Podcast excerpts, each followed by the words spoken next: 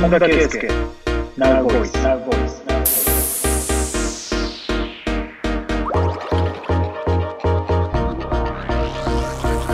本田圭佑ナウボイス日本の皆さんこんばんは。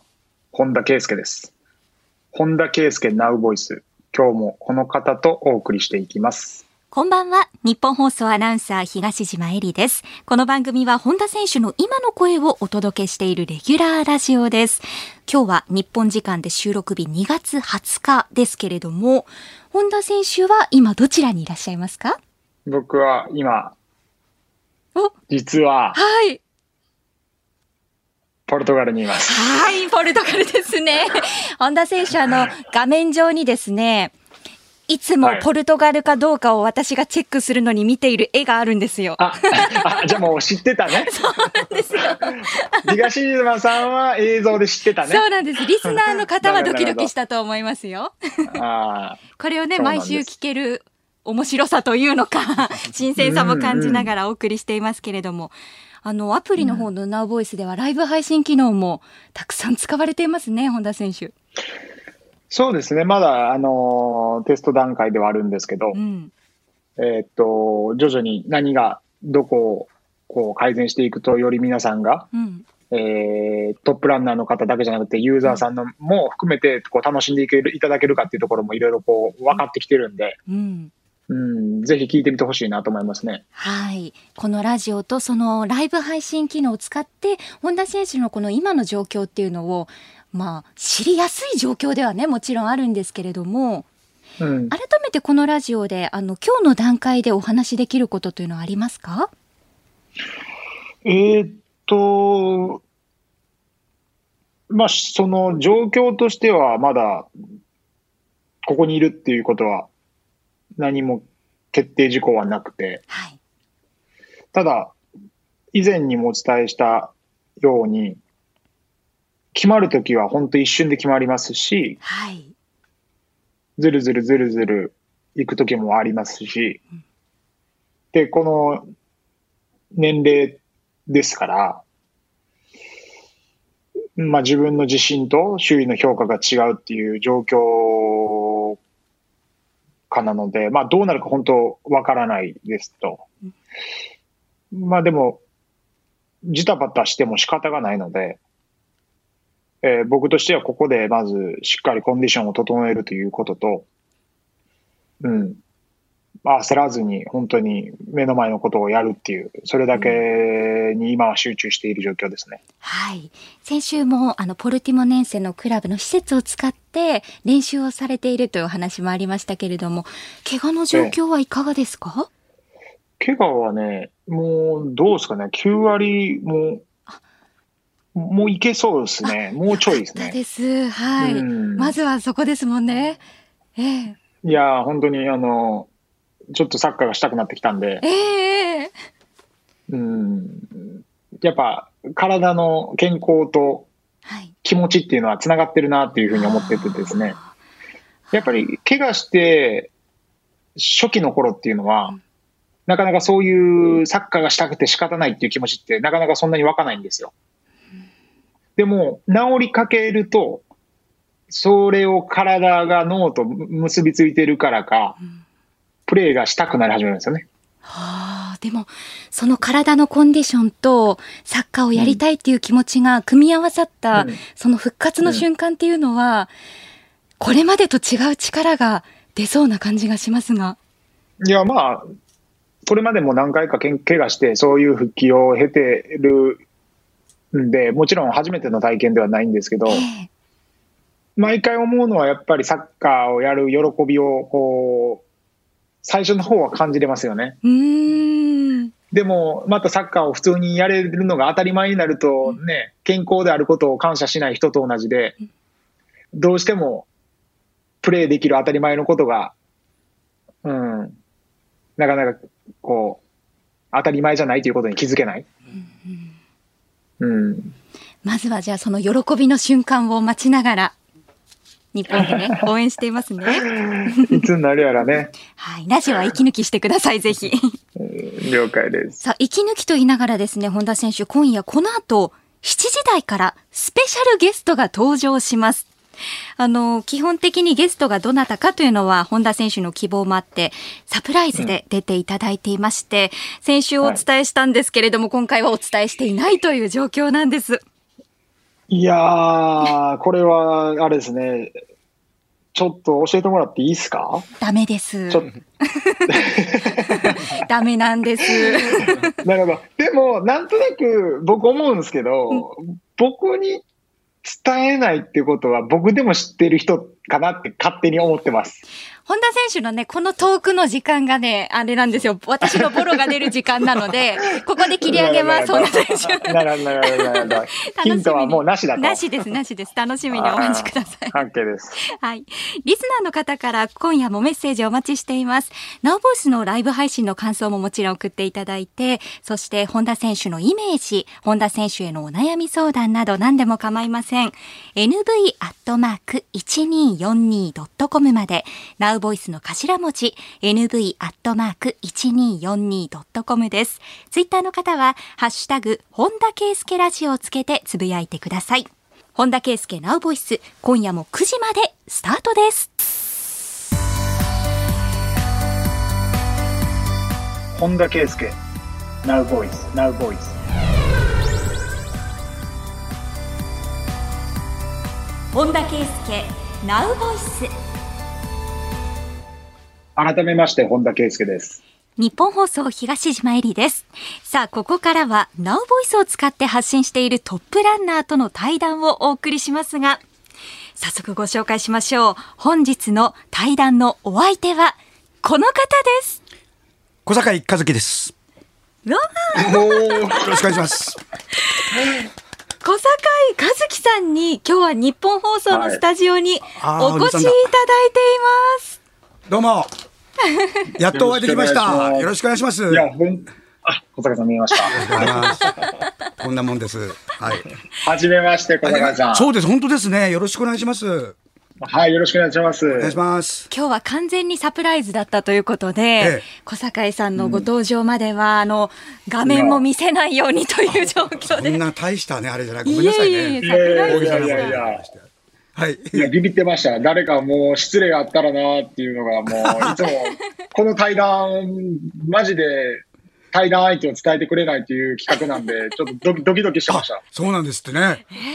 はい。はい。でも、ラジオのね、大先輩でもいらっしゃる小坂井さんなので、勘弁してください。何も心配いらないんですけれども、あの、実はこの対談には関根勤さんも参加していただきまして。あ、はい、の、聞かせていただきました。ありがとうございます。はい、はい。日本放送にお越しいただくというまた、そうですね、はい、はい、関根さんも僕もそうですけど関根さんもちょっと緊張してました 小坂井さんが聞かれてそう感じられましたえちょっとねいつもよりあのこうあの普通の人にちゃんとなろうと思ってって感じでした なるほど。なるほどですね。はい。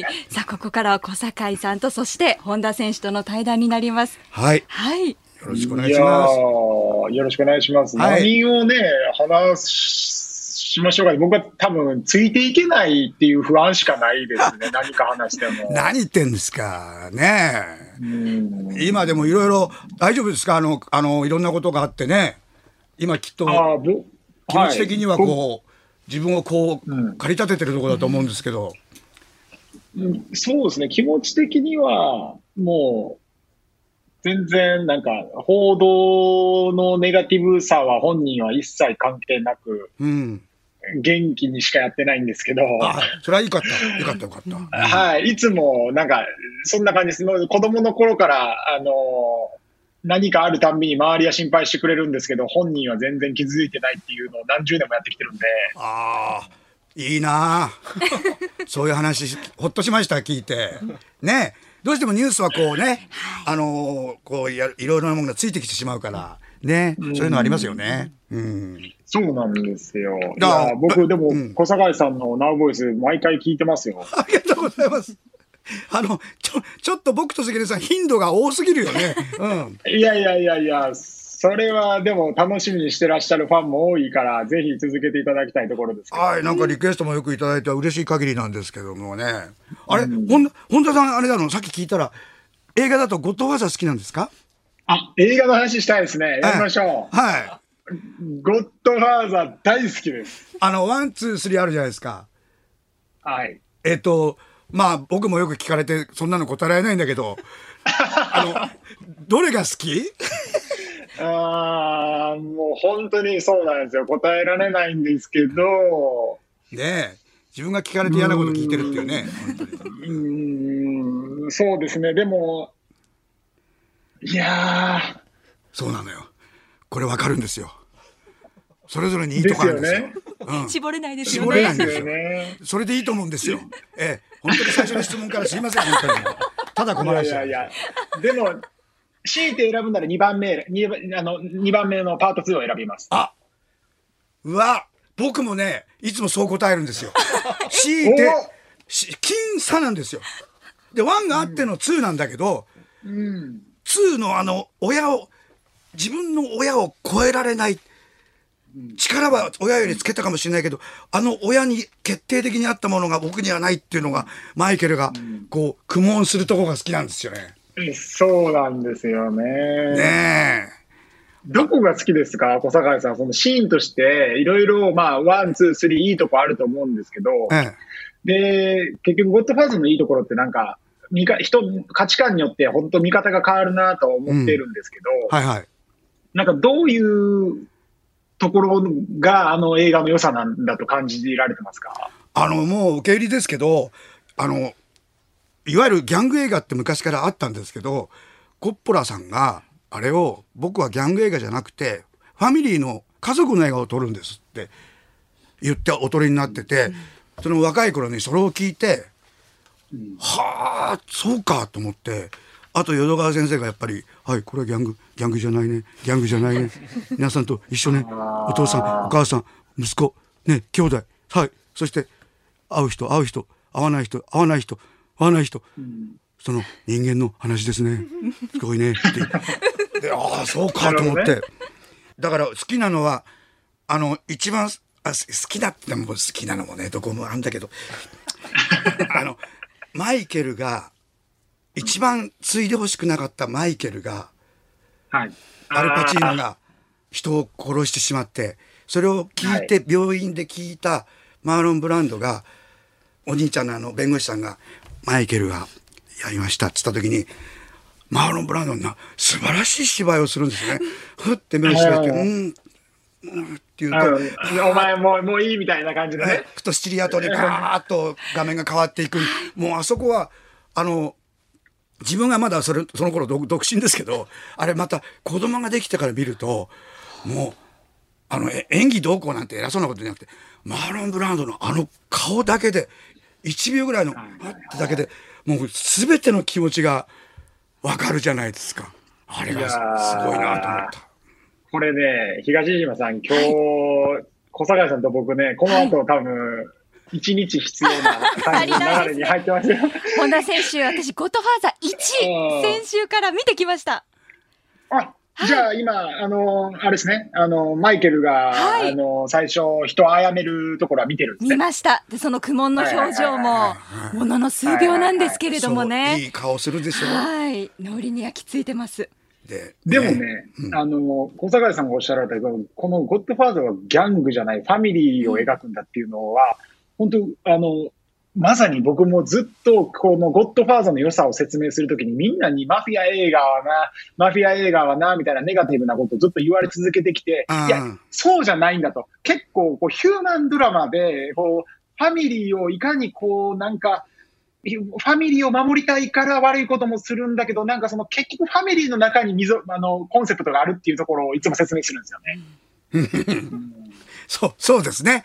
結構、そうなんですよね。やっぱりあの、マフィアっていうのが大きく出てるから、け敬遠しちゃってる人もいると思うんですけど、見ると、とても、なんだろう、普通の、どこのうちにもある話で、ね、喧嘩っぱいお兄ちゃんがいて え、ね、ちょっと気のダメな次男が、三男がいてみたいな。で、一番しっかりしてたら、マイケルがいてっていう。で、お母さんは、あの、イタリアのママでね、明るくて。うんええめっちゃ詳しいっすね、小坂井さん。やばい。いやいやいやいや、もうただ好きですから、もう。いや、なかなか本田選手と同じ温度で語れる方がいなくて、そこにもどかしさを本田選手感じていらっしゃったので、今日良かったです。なんか、最初スタートに僕の好きな映画に合わせていただいて恐縮なんですけど、多分僕は小坂井さんが好きな映画に合わせることはできないので、それがこの後の、その次の映画の話を何振ろうかちょっと不安になってるんですね。あの、もう、これ、聞き、あの、僕これ聞きかじりなんですけど、あの、マイケルが初めてひあの打つシーンあるじゃないですか。あの、イタリアン、小さなイタリアンレストランで。はいそれで、ええ俺ね、あの、細かいなと思うんだけど、旧あそこのレストランは旧式のトイレだから、除水タンクがあると。その裏に貼っておくからっつって、で、ちょっと行くっつって行くと、あの、またチェックされて、He's clean. あれで覚えたね。クリーンって言うんだな。英語ではと。He's clean. ってあのおじさんが牛食ってんだよね。牛、子牛のお肉を食べて。はいはいはいとで、ガタンガタンと入っていくと、あの、じ探すんだけど、ちょっとないって顔するんだよ、一回ね。あれ？え？ないのか？って言ったら、あったよ、あったよ。ああ、よかった。よう覚えてますね。確かにあった。最初不安な顔するんですよ。そうして、それで戻ってくると、あの目ぎ、目ギロッとした人がね、あの、ななんか、カマみたいな俳俳優さんがいるんだけど、うん、つって。あの、有名、あの、もう一人の刑事さんも有名な俳優さんなんですけどね、あの、えっと、バーンって撃つじゃない。だからあの、穴が開いて、後ろにパーって血が飛ぶでしょ。うん。あの、はい。それで刑事さんの方も撃っちゃって。はい。で、あの時のって、液体とかを噴射させたら映らないんだって。見えないんだって、口に。で、あれは赤いパウダーなんですって。へシカロみたいなパウダーを赤くして、バーンって出したら、やっと血に見えたんですって。液体じゃダメなんですね。あの、なんか、見え、うつちゃんとわからないんですって、見た時に。あその見せ方。はい。で、あの。打って倒れた後に周りの人がとも持っていきながらあの落とすんだよね、あれがかっこよくてねあの落とすのだけなんか真似してましたね。少し跳ね上げるようにして。トトイレに行ってからあのトイレットペーパーの芯を変えた時にその芯をと捨てたりなんかして 気持ちはマイケルみたいな。すごい、あれですね。僕、小坂井さんに聞いてみたかったんですけど、ご自宅でも小坂井さん、あの、今みたいな感じでずっと話されてるんですか？いやあのこうやって話すんですけどあのはい。23分しか聞いてくれないです。えあのもうまた始まったみたいな感じであの ああまただみたいな。悲しいなんだと思うんですけど、でも、まジムで松本幸四郎さんにお会いしたら、あ 今、白鵬さんか、にお会いしたら、あの、私が話し出すと、みんな自分の部屋に行ってしまうんですよ。えー松本さんが話してるのですか？つって。で、僕もですって言ったら、そうですか。えーえ、映画が、まあ、すごくお好きなのは分かっているんですけど、はいなんかその、あんまりこう表で言ってないけど、実は好きみたいなことってなんかあったりします？えー、なんだろう。趣味みたいなもの。はい。あの、結構、ミーハーなんですけど、テレビで見た景色のとこに自分で行くの好きです。なんか紹介されてた、あの、昔の都立の高校が、あの、な全寮制の高校があった秋川高校っていうのの跡が並木だけ残っていますとか言うと、へえと思って、そこ見に行ったりとか。あ、はいでもそれ、それでも僕ちょっと感覚近いかもしれないです。あ、そうですか。嬉しいな。はい。そういうのでめちゃくちゃして感動するタイプです。そうです、そうです。あ、ここに昔全寮制の学校があって、今はもう空き地になっちゃってて、あのフェンスで囲まれてるけど、ここでいろんな青春があったんだろうなとか、あとはあの、江ノ島にこの頃行ってないんですけど、江ノ島行くの好きなんですよ。あの、江ノ島の展望台があるんですけど、あそこに、あの、ちょっと前はあの、一つなんか大きな、あの、舞台が終わったりとかしした時に、あの、江ノ島に行って、そこあそこからぼーっと海海を見てたりとか山中湖の周りぶぐるぐる走って富士山見たりとか推しの八海行って水きれいだなってただ思うたりとか、えー自然をめでながら。はいめでながら、えええでやっぱり江ノ島行ったことないな。あ本当ですか？はい。面白いですよ連れてってください。あらまあ大変だえ 大騒ぎになってみんなキャーッつってなんで小坂がいやい一緒にやいやいや。いやいやー坂井さんと本田選手ですからね。昔ねあのむ娘がちょっと反抗期だった時にあのはい。母親とうちの妻とこうけこう結構まあそんなひどい反反抗期じゃなかったんですけどはい。あの揉めてたんででここで部屋とかでなんか説教しても嫌だろうなと思ってで今もつ今もパパとドライブ行かないってパパとドラまで行くと行かないって言われちゃうんですけどそ その頃はちょっとちょっと行こうかっつってそれで江ノ島連れてってそこで僕も前から好きだったんですけど綺麗になったばっかりだったんで展望台に乗っけてあ広いとこであのちょっとさあのまママがと揉めないようにしなよとかちょちらっと言ったりなんかして。ポロッとそしたらなんか広いとこだとなんかなんだろうな。あんまりこう責められてると思わないのかな？なんか「うーん」とか言って、うん私だって嫌なんだけどさ」とか言って。それでそんなことがあっていそういうことがあったんでなんかこうほわーんとするときに行きますね。ああ、いいですね。景色でね、言えないことが言えるっていうね。ええ広いとこ行くとねやっぱり狭い部屋の中で、ね、今本当に密室ダメだから。そうですね。特にそうですけれどもね。え本田さんもそういうどこがどこに行くのが好きだったりするんですか？そういうあの僕は、あの、験担ぎとかはしないんですけれど、はいあの、お寺が好きで、すごい。はい。たお寺？た単純に景色とかが好きなんですよね。あの感じが、雰囲気が。はいはいはい。で、それに近いので好きなのが、やっぱりその温泉旅館とかが、まあ、若干和が、か要は和が、和が好きなんですかね。ああ和のテイストね。うんはいそれを見るだけでいいんですよ。お寺とか神社も好きじゃあ神社とか。じそうですね。神社もそうですね。好きですね。あの神社ってあのあのここすごくい気持ちいいって神社もあるでしょう。あのどこ行っても普通気持ちいいんだけど、特にここいいなっていうのあないですか？ここ俺に合ってるなっていう。自分にとってああ、でもなんか僕行ったところ全部自分に合ってると思ってますね。あ本当神に愛されてるすべての紙にすべての神に八百万の神にい。やいやいや、ええとんでもないです。ああでも僕もお寺とか好きですね。あのまあ母が亡くなってお墓があるってことであの毎日毎月1日と月命日の日に行くんですけど、なんかこうそこで相手は返事しないけど喋ったりすると。気持ちが良かったり、その前にあの本堂行って手を合わせておいてそれからお線香持ってきたりすると、なんかやっぱりおっしゃってるけどどっかでにあのちっちゃい頃そんなことなかったよお寺なんて怖いなとかだったのが大人になってくるとこう遺伝子から芽が出るのかな。それで浴びたくなるのかなそのなんかこうお寺から出てくるパワーとかをね、うん、なるほど。気持ちいいもんね。本田圭佑、ナウボイス。ナウボイス。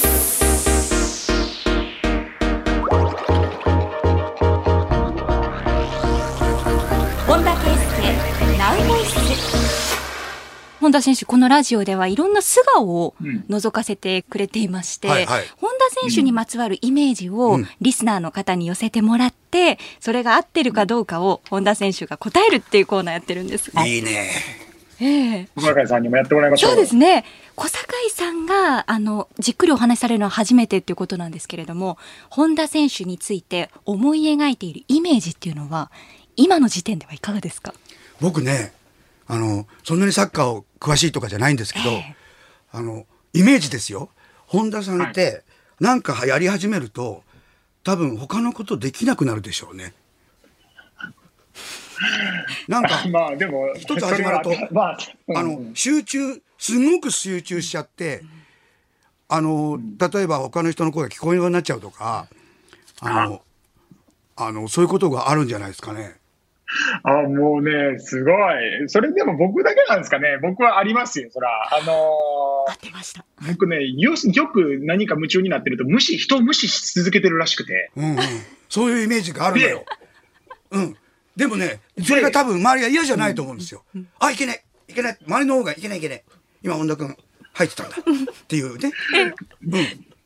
で、よくあるのがですね、その1分ぐらいして、僕がその質問に答える時があるらしいんですよ。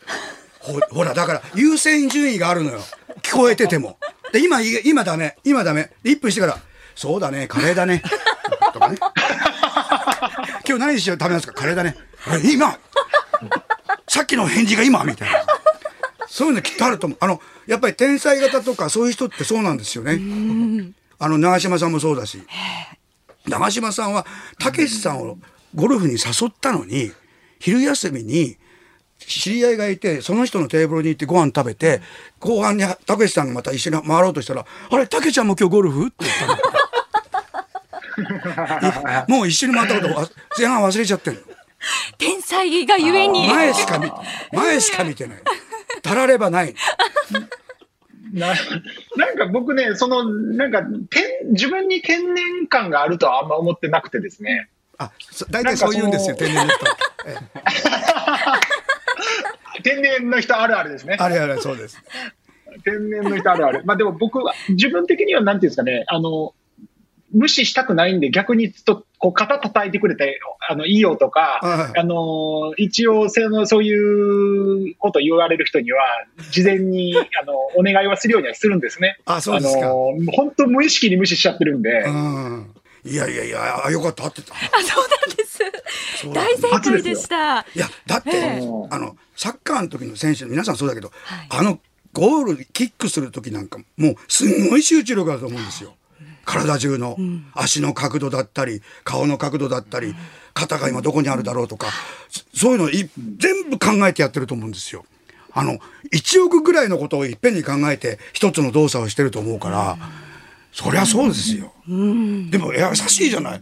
1分経って答えるんですよ。たった1分ですからね。はい、たった1分ですもん。ええいいですよ。いや、でも、でもそこは自分にびっくりしてて、え自分でも、え、覚えてたんやって、無視してたこと覚えてたんやっていう。動物的感で覚えてるんですね、それはね。あああ、やった。そうなんです。これなかなか正解しなくてですね、リスナーの方も。はいちょっとずれてるとかあ、あドンピシャっていうのがなかったんですけれども、いやいや、まあ偶然ですよ。メメディア通じてね、その、やっぱり自分のイメージがあるっていうところが、やっぱりずずれが一番感じるところですね。ファンと僕の実態と。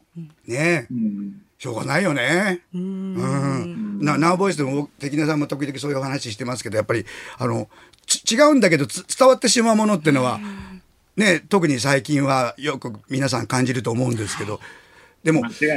うん、今度話そうと思ってたんだけど僕中学の時の古典の先生が言ってた言葉がね刺さっててね。そんなよく皆さんねそんなつもりで言ったんじゃないんだってあるだろ？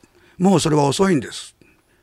もう言っちゃったもんはそんなつもりで言ったんじゃないって言ってももうその人に刺さっちゃったものは抜けないんだよって言,、言った先生が言ってそういうことを考えたことなかったんで、そうか。あ、だからあいつあの時怒ったんだなとか。あ、だから父親と母親あの時俺におぶ殴ってまで怒ったんだなとか。そういうのは、でもそれを気にしててもやっぱり、あの、本田さんおっしゃるように、違う風に伝わってしまうこともあるもんね。辛いよね。うん。その点、まあまあ、あの違うように伝わったらもうあやもう謝ったらいいんですよ。ああ、しょうがないね。うん。ごめんって。ごめんラジオっていうメディアで言うと、その伝わり方、誤差っていうのは、小坂井さんはどう感じられますか？あ僕ラジオは本当に何も分かんないでこ小先でやらせてもらってもう叱られっぱなしだったんですけどあのやっぱりやってて思ったのはテレビよりもマンツーマンな感じがするんですよ。あの聞いてても僕が受験勉強なんて受験勉強しなんかしてないんだけど受験勉強深夜放送聞きたくて あの起きてやってたんだけどあの自分に話してくれてると思うんですよねパーソナリティの人が。こんにちは、で本田圭佑ですって言った時に、あ、本田さんが俺に喋ってるって、テレビだとみんなに喋ってるっていう感じがあるけど、ラジオってやっぱり。個人に来てくれてる感じが僕もしてたしで僕もやって始めてやり始めて最初分かんなくてこうそんなことまで考えられなくてやってた時にちょっと落ち着いてきた時にあ人のハガキとか来るハガキとか読むとあみんな僕があなたの部屋に行って、さなんその人のスピーカーから僕が話してくれてるのを聞いてくれてるんだなって思いましたね。うんとてもだから今みたいな時にはラジオの方がきっとほっとする人が多いかもしれないなみたいな気もしますね。うんああ、でもそれは小坂井さん、両方経長年経験された小坂井さんにしかわからないことですよね。いやそんな気がするんですよねただね。うんうんまたこの時代になって日本に限らず、ポルトガルと結びながらこういう形でラジオができるってそう。いう。ですよ、はい。信じられないよね、はい。65歳のおじいちゃんは。だだって昔は国際電話でやったりしたって「どうも本田さん。はい。こちらね、今日あったかくて、ええ、ね、1分ないけど、あの、そその差で話さなきゃいけなかったのに、今こんな、もう隣にいらっしゃるんじゃないかみたいな。そうなんですようね。ん、すごい時代ですよね。はテクノロジー、うん、テクノロジーですテね。クノロジーですよう。ん。いやーなるほど。うんなんか、もう尽きないですけど、何ですかね。なんか、でもせっかくなんで小坂井さんには映画、映画の話して、一個だけ紹介していただきたいですけどね。これを見てほしいっていう。はいああ。え、あと何が好きですか？ジョーズ好き？僕、ジョーズ大好きですね。のあ大好きでも僕僕僕ね、その大体ね、俳優で追ってる感があっうんて、うんあ、あそっち、なるほど、なるほど。じゃあ誰が？で、僕アルパ、アルパチーノが大好きなんですね。うんうん。で、まあ、ロバート・デ・ニーロとか、はい。マイケル、マイケル・ダグラスとか、はいはいはい。で、最近の俳優だと僕は、あのーえっと、ディカプリオが大好きですデ。カプリオね。かなりこう大人になってきてね。そうです。それを、そういう俳優が出てる映画を積極、まあ、あとウィル・スミスもそうなんですけど、はい。その辺の映画は大体は見てるかなっていう感じですかね。アルパチーノがまずでもい一番なんだ。アルパチーノはやっぱゴッドファーザー最初、僕、本当子供の頃ね、最初一番見せられたの多分小学校1年生ぐらいの時に父親に見せられたんですよ。はほんで、これがな、お前めっちゃこの、こいつがめっちゃかっこいいねんっていうのを僕ね、全然意味わからんまま見さされたの、なんとなく記憶に残ってて。あ、ええほんで、次に見たのがね、こう一気にだいぶ飛んで高校ぐらいでね、なんとなくね、ファミリーという感覚がちょっと分かってきたんですね。ええうんうん。ほんで、次見たのがね、子供できてから見たのかなああ、そうですか。違うでしょ、やっぱり。ね、やっぱりさそう、全然違うんですよ。うん。ねだからそういうふうに、あの、ああの、アルパチーノのかっこよさを見てから、映画をいろいろ見るようになったっていうのが僕の人生なので、うん。僕、アルパチーノのね。なんか、ファミリー、うん、あの、あごめんなさいね。アルパチーノさんのだはい。と、セントブーマンも好きなんですよ。もうね、来た。ハマりました。あの小坂井さん、ありがとうございまあ、す。嬉しい。すげえ嬉しい今日。こんなに深くうなずいていらっしゃるの初めて見ました。あ、よかった。いやいやいや。あのラストの演説好きでしょいやいやいや、もうもうね、東島さんとね、その話したいんですけどね、できないんですよごめんな。さいね。追いつきますから。お待僕ねちください。、僕、本田さんね、あの、あの、セントブーマンはね、あの、元気出したい時に、いつも最後のあの、演説だけ見るんですよ。はい。名演説をするんですよはい。もううん。うん。まさに。なんだこの、こ名の猿芝居は、うんつって。で、君たちは、あの、告げ口をした彼を褒めて、友達を守った彼を追放するのか、つって。それからね、やっぱアメリカの演説の醍醐味なんだけど、私も人生で岐路に立った時に、どちらが正しいか分かった。でもそこを行かなかった。なぜか。damn hard! って言うんですよそれは厳しい道だからだ。彼はそっちを、ライトパスを選んだんだ。その次がかっこいいですよ。Let him continue his journey. 彼の旅を続けさせてやろう。今に誇れる日が来る。と思って。拍手喝采です。で、みいやー、ありがとうございます。でみそれで味方してでも去っていく時はすごいさらっと去っていくのよ今度うちに美味しくないけど感謝祭来いよつってあのちょっとじゃあなっつって入ってっちゃって粋ですね。かっこいいんですよいやー、これね、つた、ね、本当あの、このね、今、小坂さん話した、その、主人公のアルパチーノはね、あの、目が見えないんですよ。盲目なんですよ。そう。で、そういうの主人公が、まあ、あの、今言ったように、どれぐらいですよね、あれのシーン。10, 10分弱あります？10分弱あるんですよねもうずっとアルパチーノ一人でずーっとスピーチ、ロングスピーチなんですよ。これがもう名演技で、もうぜひ、もう東島さんに。いや、もちろん、次はこの作品でいきますね。またそこに至るまでのね、ストーリーが。戦争ウーマンね前半のアルパチーノのあのなんだこの人感もいいんだよねでラストにどんどんいいこういう人になりたいって人になっていくんだよね、間違いないですね。うんそうなんですよ。お二人の趣味がねなんですよ、ぴたりとハマるというのがよくわかりました。いやいや、僕が合わせてるだけ、回してもらってるだけです。でもこんなになんかええアルパチーノでもあの好きなとこが一緒ですげえ嬉しいです僕も 小坂井さんが伝えてくださるので臨場感がまたありましてすごい嬉しいです。はいはい。さあそんなお二人なんですけれども去年の8月小坂井さんが Now ボイスに参戦された時に、はい本田さんがツイッターでご機嫌よう出演したかったなとつぶやいていらっしゃいましたよね。はいはい嬉しいな。はいはい。で、本田選手、実はですね、今、スタジオに、ご機嫌よう風のサイコロがあるんですよ。うわ、出た。これね、スタッフのうちに偶然あったものなんですけど、ね。小坂井さんとサイコロが揃ってますので、ああ、体験させてくれよって言うんですね、ラジオで。どうでしょういいんか？せっかくの機会ですねので。、本当は本田さんが売ってくれるといいそうんでけど。ですすよね。なかなかあの叶わないので。そこまでの技術がまだないので これはは運べないから。じゃあ僕が投げますから、はい。で出た面をね言いますからね、はい。あのお話ししてください、はい。さあそれでは、えー席替えしました。本田さんに投げてもらいましょう。どうぞ何が出るかな？何が出るかな？あもう出ましたね、えー自慢話。プンプン。はい。プンプン いや、回してくださいよすごい。ずっと子供の頃から見てたやつやってもらえて、なんか嬉しいな。嬉しいです。もうこの際自慢しちゃってくださいもうどんどん自慢話。なんすかね。あんま自慢、なんか逆にし失敗の数っすかね。かっこいいねあこれね萩本さんだと100点 自慢自慢話しろっつって僕これできますって言ったら0点。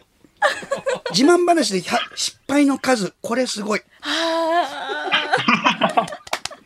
ろんな方がスタジオやっぱり失敗の数が自慢っていうことでしょ？はい。これは失敗をだから無にしてないってことね。日本に住んでるとよく感じるんですけど、やっぱり失敗をね、あのネガティブに捉える風潮がすごくあって、僕もたくさん子供の頃から失敗したんですけど、そのためにやっぱりおいろんな大人の人に、えーお叱りを受けて、えっと、もうそういったことをやらないようにって言われてきたんですけれど、こうやって大人にいろんな失敗を経て大人になるとですね、やっぱり失敗って何かアクションを起こすと最初誰でも一番1回目ってあるじゃないですか。はいはい1回目に挑戦してるっていうことの証明だと僕は思っていてですね。うんうんうん1回目挑戦して成功する人なんかいるわけなくて、子供を見てみれば分かる話で、おおしゃべりするときも、自転車に乗るときも、ボールを蹴るときも、何かトライするときも、とにかく最初みんな子供は失敗するじゃないですか。うんうんうんうん、これをたくさんやってきた数と僕は証明だと思ってるんで、僕は失敗の数、すなわちチャレンジしてきた数が多いっていうふうなことを僕は自分自身に誇りに思ってます。すごいな。これはいい話ですね、本当だよね。うん。いやいや、失敗。で失敗の数が多いってことは諦めてないってことですもんね。うん。やめたじゃないんだもんね、もう一回やってみようもう一回やってみよなんか、立ち上がるんですもんあね。の、はい、小坂井さんみたいな大御所の前でこんなん言うのはおこがましいんですけど、う勘弁してくださいよ。大御所でも何でもないですよ。どっこいしょですよ。いや、どこしょ。いや、今日ラジオ版でしたけど、これね、ごきげんよう、本田選手のスタジオ出演見たかったですね。ねえ。いやー、ですね。いやー。いやでもラジオでやらせてもらってるんで、小坂井さんとナウボイスで、うん。うん。小坂井さんとナウボイスで今、ライブのね、配信がもう機能として備わり始めてるので、はい今後も、あのー小坂井さんともしお話しさせてもらうときには、この、ごきげんようバージョン、ちょっとまたやらせていただきたい。続よろしくお願い編もぜひ。はい、はいナウボイスの方でもまたチェックしていただければと思います。うんさあ、もちろんですけど、本田選手、時間足りませんでしたね。足りないですね。すよ足りるわけがなく。いつもお叱りを。を受けるんですあよ。そうですかねえ嬉しいですねリスナーの方もそうだと思うんですけれども、あの、小坂井さんのお話を聞きたいという方、2月27日土曜日のお昼の2時と夕方5時、はい。三軒茶屋のグレープフルーツムーンというライブカフェバーでトークライブがありますので、はい。小坂井和樹とおしゃべりライブ開催されます。どんな内容になりますか、えっ、とやっぱり映画の話とか、ええ。えあので配信も一緒にさせていただくのでこの時期なので、はい。えーライブハウスはお客さんを半分ぐらいにしたさせていただいてそれでもう戻ってきた今日みたいにこう戻ってきたものに対して僕がまたそこで答えるみたいなこともしようと思ってるんで。ラジオのようにやり取りしながら。はいだからどうなるか本当に何が出るからですね。そうですね 題材としてまず投げるものは用意してるんですけど、はい映画のこととか。そこからどう展開されるか。はい、どうなるかわからないというところで楽しみにしております。はい、来場される方のチケットは3000円、そして配信でご覧になる方のチケットは1500円ということですので、はいこちらぜひ続きとしてチェックされてくださいね。はい、ぜひよろしくお願いします。なるほど。質問、あの、質問したいんですけど、この配信は何のツールでやられるんですか？ツイキャスプレミアムという形で、はい、やられるそうですので。よろしくお願いします。これもね、この時代の形ですよね。はい、あの朝日閣のホームページに、はい。あのそっちの方ちょっと疎いので、詳しく載んでおりますのでね、ぜひ合わせてご覧くださいね。はい、さあ、最後になります。小堺さんに、はい。日本放送のリスナーに向けて、はい。メッセージをいただいてもよろしいでしょうか？えー本日はありがとうございました。こんな素晴らしい番組に出させていただきましてえーまして本田さんと、えーアルパチーノの好きな映画の趣味が ぴったり合っていたと。そして集中力がすごいこともねその通りだったということで、今日はもう思い残すことなく。えーゆっくり眠らせていただきます。えーぜひでもあの、ナオボイスにも参加させていただいて、本当にそのあの、嬉しく思ってるので、話すことを考えるってこともとてもあの、なんかすごくリフレッシュになってて、あの、僕も楽しませていただいてますんで、今後ともよろしくお願いいたします。よろしくお願いします。本日はありがとうございましたこちら。こそありがとうございましたご。ざいました。そのナウボイスも2、3日に1回ぐらいの割合で、小堺さん更新されていますので、はいぜひそちらもはいチェックを忘れないようにしてくだよろしくおさいね。願いします。はい、本日のお客様、小堺和樹さんでした。ありがとうございました。ありがとうございました。本田さん、お体大事にしてください。はい。はい、ありがとうございます。本田圭佑、ナウボーイ。本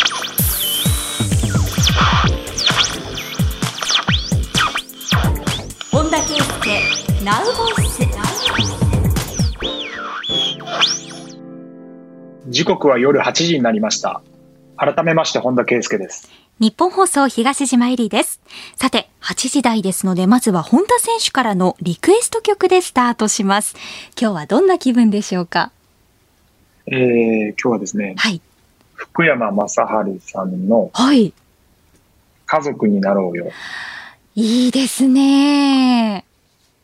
これは、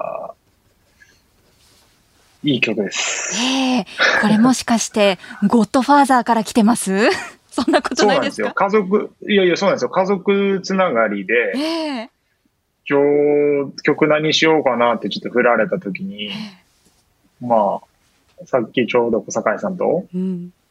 ゴッドファーザーの話になって、まさにはマフィアの映画じゃなくて、うんゴッドファーザーってのは家族を、あの、描写した映画なんだと。うん。まあ、ちょっとでも、まあ、文脈がね、文脈がそうあ 糸を組んでほしいんですけどね。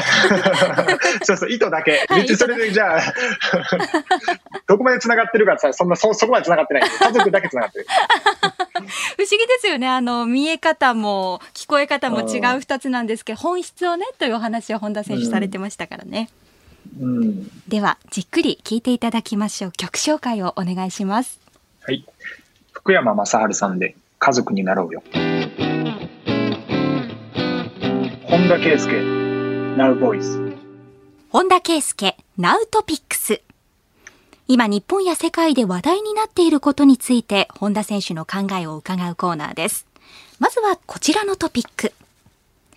大坂なおみ全豪オープン優勝テニスの四大大会全豪オープン女子シングルスの決勝が20日に行われ、大坂なおみ選手が優勝しました。これで大坂選手は4度目のメジャータイトルとなります。こちらまさに収録時点でね、うんあの、今は夜7時8分ですけれども、まあ、つい先ほどという情報でして、なるほど、なるほど。通りで知らないわけですね。僕、だいぶ見、ええ見逃してる、ニュース見逃してるんかなと思っていえいえいえ、世界ランク24位のジェニファー・ブレイディ、こちらアメリカの方なんですが、と対戦して優勝となりました。た。いや、もう、すごいですよね。うーん。ちょっとレベルが、本当に。だって、この間最初に優勝してからも一気に4回目でしょ。はい。あのー子供の頃からウィリアムズをこう見てね、はい。あのーセリーナ・ウィリアムズ。はい。はい、育ってきたんですけど、でももうなんか、完全にもうバトンタッチした感じはありますよね。でもセリーナも今回、あれですよね、準決勝ぐらいまで行ってたような気がするんですそうなんですね。まさにそのセリーナと大坂なおみ選手が対戦しまして、で、はいはい。大坂選手が勝ったわけなんですよ。で、インタビューで、ですねはい、インタビューでは、私は子供の頃からセリーナに憧れていて、彼女と試合することが夢だったと語っていらっしゃって、で、もしかしたらこれがセリーナの最後の全豪になるかもと記者の方がおっしゃったんですが、その問いに対しては少し目を伏せて、そんなこと言われると悲しい。彼女には永遠にプレーしていてほしいもの。私の中の子供がそう言ってるのと答えていらっしゃいました。えーうーん。いや、まあまあ、そうですね。そう聞かれたらそう言いますよね。まさに憧れの人だったわけですよね。いやー、セリーナ、うん。そして大阪さん、はい。世代交代、これはもう仕方ないですね。うーんそのセリーナ選手はあの会見室にこう涙の跡を残したまま現れてもう涙を止めることができないまま、もうおしまいねと席を立って会見の途中で走るように去っていくような場面もありました。うん、いや、まあ、いい話じゃないですか。うん総合して、このニュースに関してはう。ん大阪さん、大記録ここから出していくんじゃないですかね。ねえこの快進撃がね続いていくことを願いたいんですが。いやー、刺激受けるなーなんか、ほんとすごいな思いますね。上には上がいるのを知るたんびにワクワクするんですけど、すごく刺激受けますね。うーん憧れの選手と対戦する心境っていうのは私たちはなかなか味わえないんですけれども、まあ、本田選手お名前が挙がったのはペレ選手ですけれどもすで、に現役退いていらっしゃいましたもんね。うん。うん。はい。うん、うん。それ以外の方で興奮された印象に残っているっていらっしゃいますか？いや、でも、ブラジルのレジェンドのうちの一人であるカカとは一緒にプレーしたんで、ええ。それは、うんなんか、特別な体験をさせてもらったなっていうふうに思ってますよ。うーんうん、バロンドーラ世界一を取った人ですから、はいその人とチームメイトでやれたっていうのは、うんあの、本当に誇りでですよね。うーん不思議な感覚になりませんでしたか？いやー、不思議な感覚は全然なくて、ええこう、じゅずっと子供の頃からその景色を思い描いてたんで、そうでした。うん。そう。だから、なんかこう、いよいよ来た、マジできちゃんと来たぞっていう、ようやく俺はたどり着いたぞっていう、その感覚ですよね。ああ。あのイメージトレーニングの映像が今目の前に広がっている状況ということですもんね。そうです、そうです、そうです。なので、こう、驚きというよりはえ、え。うん、なんていうんですか、ようやくというか。たどり着いたという。うんな長かったっていう感じですね。ああ、なるほど。まあでも、僕今まだずっとこう、まだ夢をこう、見続けて、まだ何も諦めてる、はい。なんか諦めたものもあるの、あるんですけど、その諦めてない新しい夢がどんどん出来上がっていくんで、はい。夢を追いかけてるという状態はあんま子供の頃とは変わってないんですようんね。うん。なので、モチベーション的には本当に、なんか、じゃあ今選手として、はい。ラジオをやらせてもらってるからいろいろ人のことを喋る機会多いですけど、はい。でも僕的にはその自分自身がプレイヤーとして夢を追って成長してる認識なのでう、んあんまなんかこう、ご意見番みたいな気持ちは一切ないんですよね。はい。うん。なんかそういう意味ではこの大阪さんのニュースっていうのは、むしろこう、ライバル、違う、ライバル意識みたいなふいこう気持ちはありますよね。ああ。これはあの、前回ご出演いただいたレジェンド、葛西選手のおっしゃっていた悔しさっていうものにも何かつながるものがあるんでしょうか？笠井さん、本当すごいな思いましたけど、はいあのー年齢でもやっぱりその選手としての情熱が全然尽きてないと。はい。まあ、それには程遠いですけど、僕も同じような気持ちを持ってやってはいますよね。はい。嬉しいトピックスをお送りしました。今週のナウトピックスでした。本田圭佑、ナウボイス。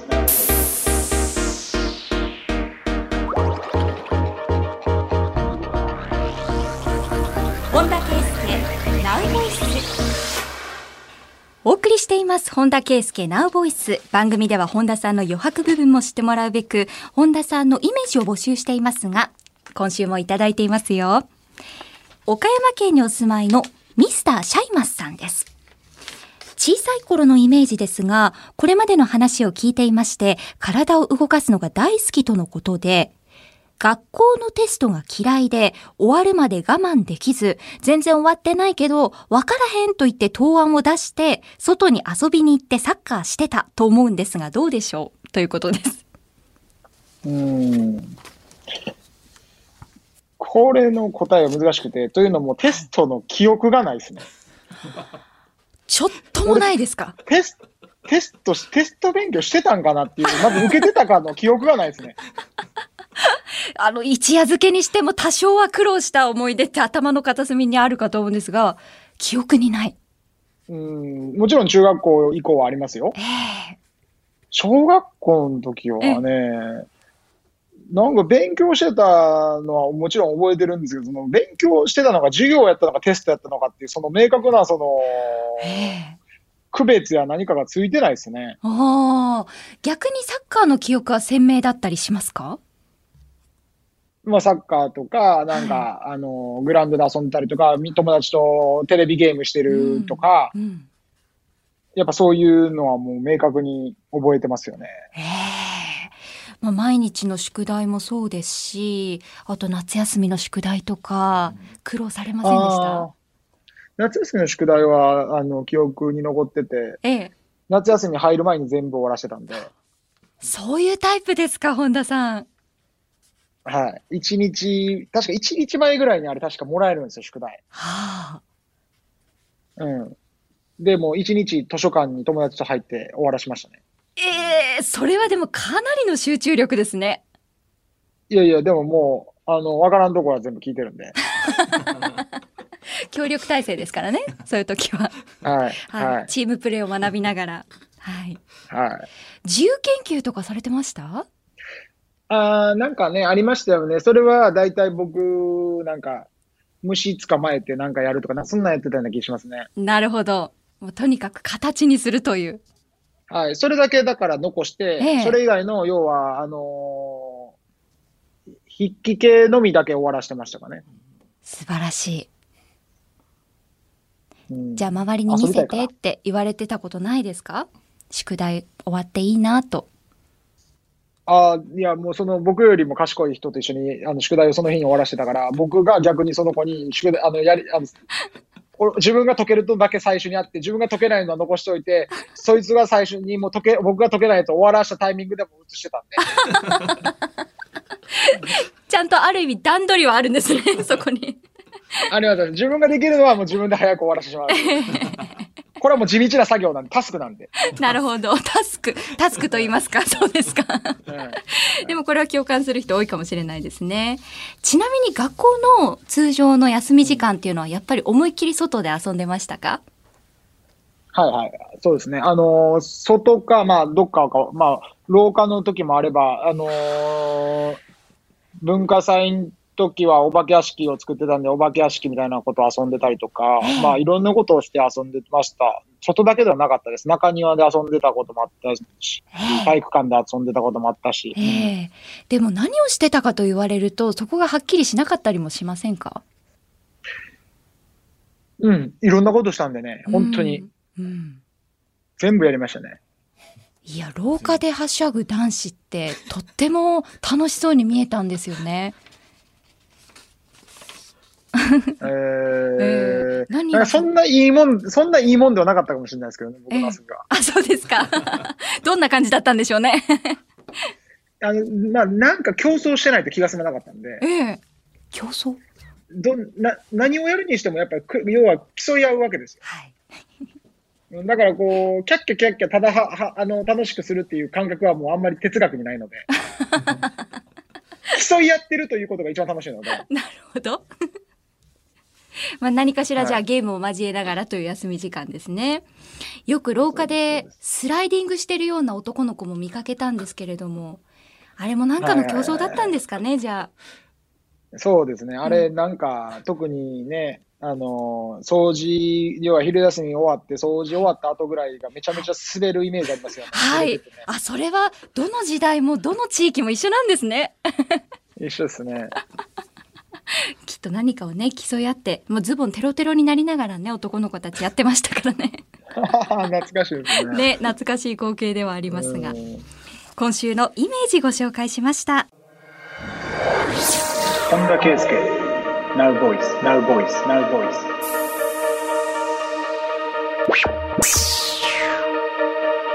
本田圭佑、ナウボイス。岐阜県にお住まいのポストマンさんです。先日の選手登録できなかった時の Now Voice のライブ配信聞きました。ひろゆきさんとのトークで、長友選手が本田さんに言われて投資を始めた話や、逆に岡崎選手が、本田さんがやってるからやらないという話、面白かったです。本田さんが言うように、日本だと選手がお店を開いたりすると、店やってないで練習しろっていう人も多いかもですが、個人的にはサッカー選手だろうとどんな職業の方でも、他の業種のいいところや成功の秘密を知るという意味で、投資なりビジネスなりに目を向けるのはいいと思います。1ビットコインになるかもですが、いい新天地が見つかることを祈っていますと。はい。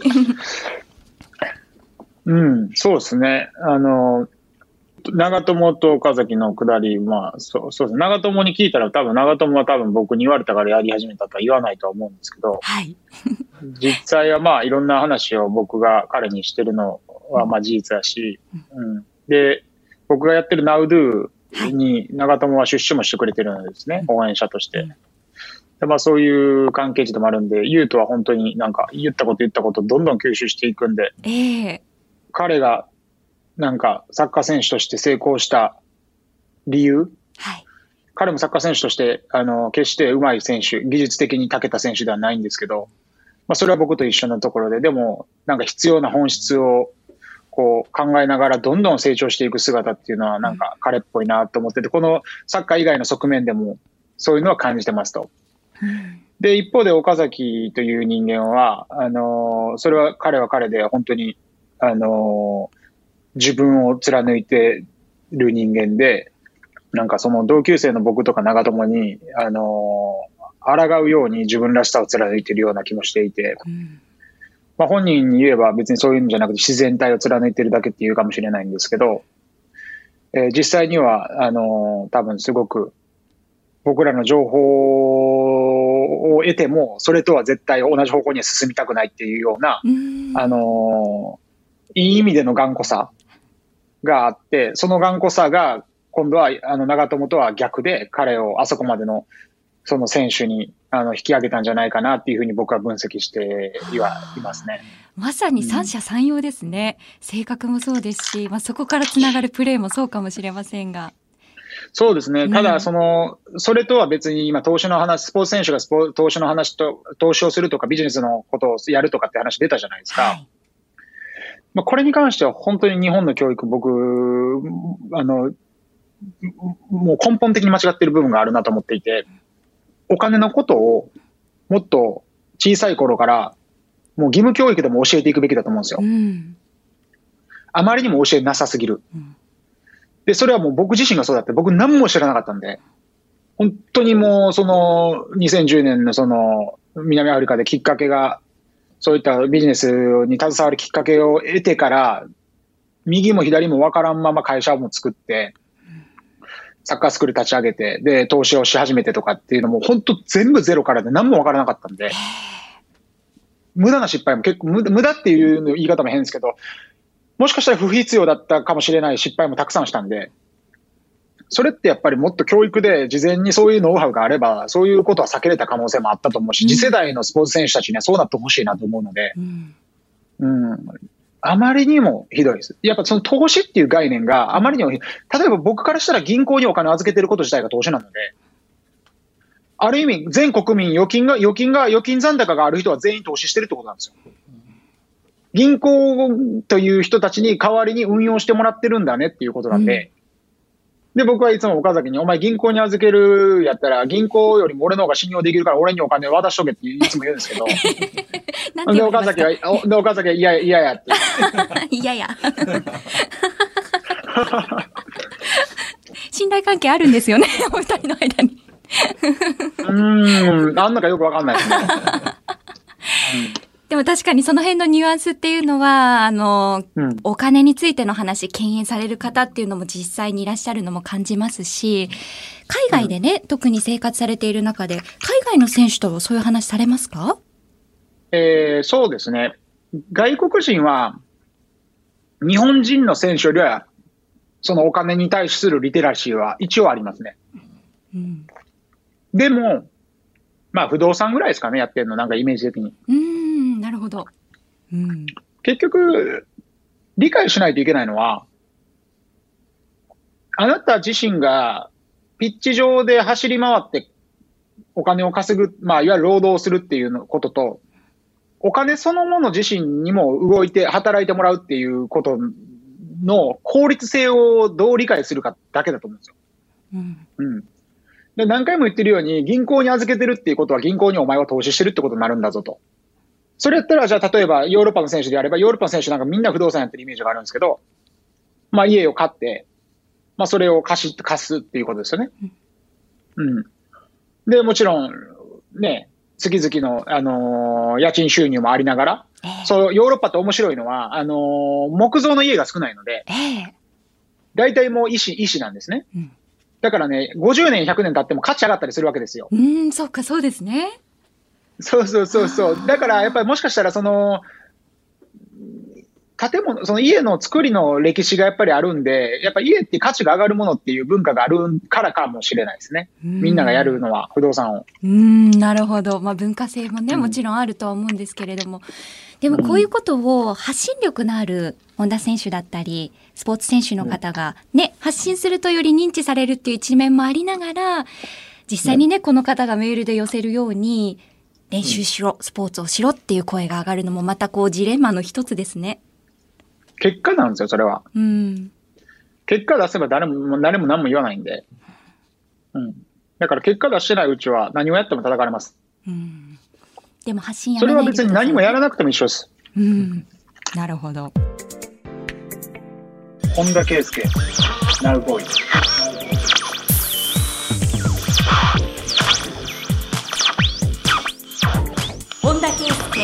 ナウボイス。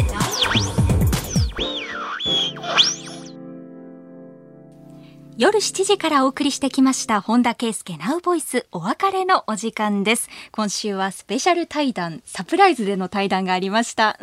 うん、そうですね。あの、本当におしゃべりが好きな人なんだなと。で、会話の中で、あの、ご機嫌用のやつでやらせてもらって、はいえー自慢の話出て僕、偉そうに小坂井さんの前で、その、失敗の数って言わせてもらったんですけど、なんか、よくよく考えたら、うんこう、ナウボイスであれだけの高頻度で、えー配信してくれて、今日もいろいろずっと話してくれてたじゃないですか。えで、話せば話すほど多分、滑ると思うんですね。え本田選手が？ええいや、あの、要するええ。に、それって小坂井さんも、例えばじゃあ、あの、よくお話しさせていただえく関根さんも、あなるほど。うん。何が言いたいかというと、その失敗の数ってね、毎日のこの会話の中に山ほどあるだろうなと思ったんですよ。はい。だから、改めてよくよく考えたら、俺、失敗の数とか言ったけど、小坂井さんたち毎日どんだけ会話の中でトライして失敗してるやろうなと思ったら、うーんいや、今日自分で言ってもっともっとももっと失敗し、失敗するっていうよりももっとチャレンジしないとなと思いましたね。なるほど、まあ、トライの数だうん。け失敗の可能性があるっていうお話をねされていたわけですけれどもそれが多いんじゃないかとうん。小坂井さんが。え。いや、小坂井さん、すごい、だって、もう、本当喋るの好きなんですよね。ねえ。あの、小堺さんの雰囲気に包まれる感じがありましたね、あの時間は。うん。いつでしたっけ？ライブやられるんですよね？そうです。2月27日ですね。はい。ねぜひね、あの、ちょっと、海外から買えるかわからないですけど、配信もするっていうことだったんで。そうですね。もし可能でしたら。そうなんですよ。ちょっとチェックしてみようかなと思ってます。うん、うん、これができるのも今の時代ならではですね。はい。いや、本当そうですね。うん、はい、楽しい対談でした。リスナーの方もぜひ感想もお寄せください。nv.1242.com でお待ちしています。本日も最後までお付き合いありがとうございました。ここまでのお相手は、本田圭佑と、日本放送東島えりでした。